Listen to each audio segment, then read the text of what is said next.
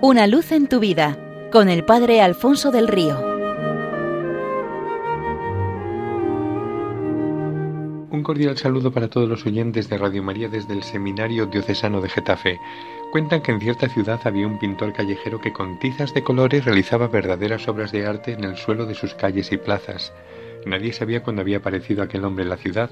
Parecía que había estado desde siempre allí, en la acera de la más transitada de las avenidas, una calle poblada de tiendas, restaurantes, cines, teatros, bancos, museos, escenario de constantes compras, de paseos familiares vespertinos, de encuentros de amigos, de enamorados, una calle siempre llena de gente arrodillado en el suelo con tan solo una caja de tizas de colores pintaba ángeles, paisajes maravillosos llenos de luz, retratos de gente alegre, eh, flores, frutos, sueños de felicidad.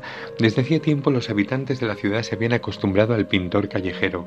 Alguno que otro le echaba una moneda sobre el dibujo e incluso a veces hasta se paraban y charlaban con él y hablaban de sus preocupaciones diarias, de sus esperanzas, de sus hijos, del más pequeño que todavía quería dormir con los padres, del más mayor que no acababa de decidirse por una carrera porque el futuro era difícil de descifrar y el hombre escuchaba, escuchaba mucho y hablaba muy poco.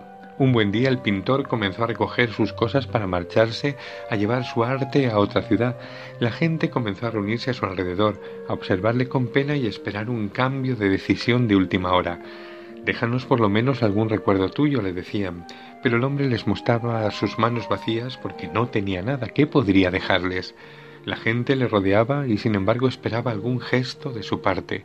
Entonces el pintor sacó de su raída mochila sus tizas de colores, las que le habían servido durante meses para decorar los suelos de calles y plazas con ángeles, paisajes, gentes alegres y sueños de felicidad, y empezó a repartirlas troceándolas entre la gente. Un pedazo de tiza de color para cada uno. Repartidas todas, se despidió y se marchó. ¿Qué creéis que hizo la gente con aquellos trozos de tiza? Pues hubo quien enmarcó el suyo y lo colocó en un cuadro en el salón de casa, hubo quien lo puso de inmediato en venta a través de Internet, hubo quien llevó la tiza al Museo de Arte Moderno de la ciudad, hubo quien la guardó en un cajón, hubo quien directamente la tiró y la mayor parte de la gente se olvidó de ella.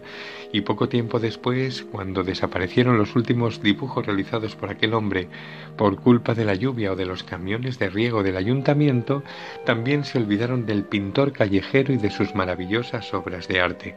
Bueno, eso sí, no todos. También hubo quien empezó a dibujar en el suelo, imitándole, al principio de aquella manera, pero poco a poco desarrollando una cierta maestría. Algunos de estos, además, empezaron a quedar con los dueños de otros colores para combinarlos, y gracias a estos pocos la ciudad no dejó de embellecerse con pinturas callejeras. También entre nosotros ha aparecido un hombre que ha venido a nuestra vida para dar un nuevo tono, una nueva luminosidad a todas las cosas, llenando todo de color. También Él nos ha dejado la posibilidad de colorear un mundo que los hombres hemos vuelto gris, borroso y oscuro. Es más, nos ha dejado el encargo de hacerlo así hasta su vuelta, dejándonos también los medios y el tutorial necesario para ello. ¿Y qué has hecho tú con el trozo de tiza coloreada que ha puesto en tus manos? ¿La gastas en dar color al mundo? ¿La unes a las de los otros para realizar una preciosa obra de arte? Después de resucitar, durante cuarenta días el Señor estuvo apareciéndose a los apóstoles para instruirles y prepararles de cara a prolongar su presencia en el mundo y a continuar su obra salvadora. Y concluido este tiempo, les reunió, les encargó su misión y tras bendecirlos subió a lo alto de los cielos, ocupando su lugar a la derecha del Padre.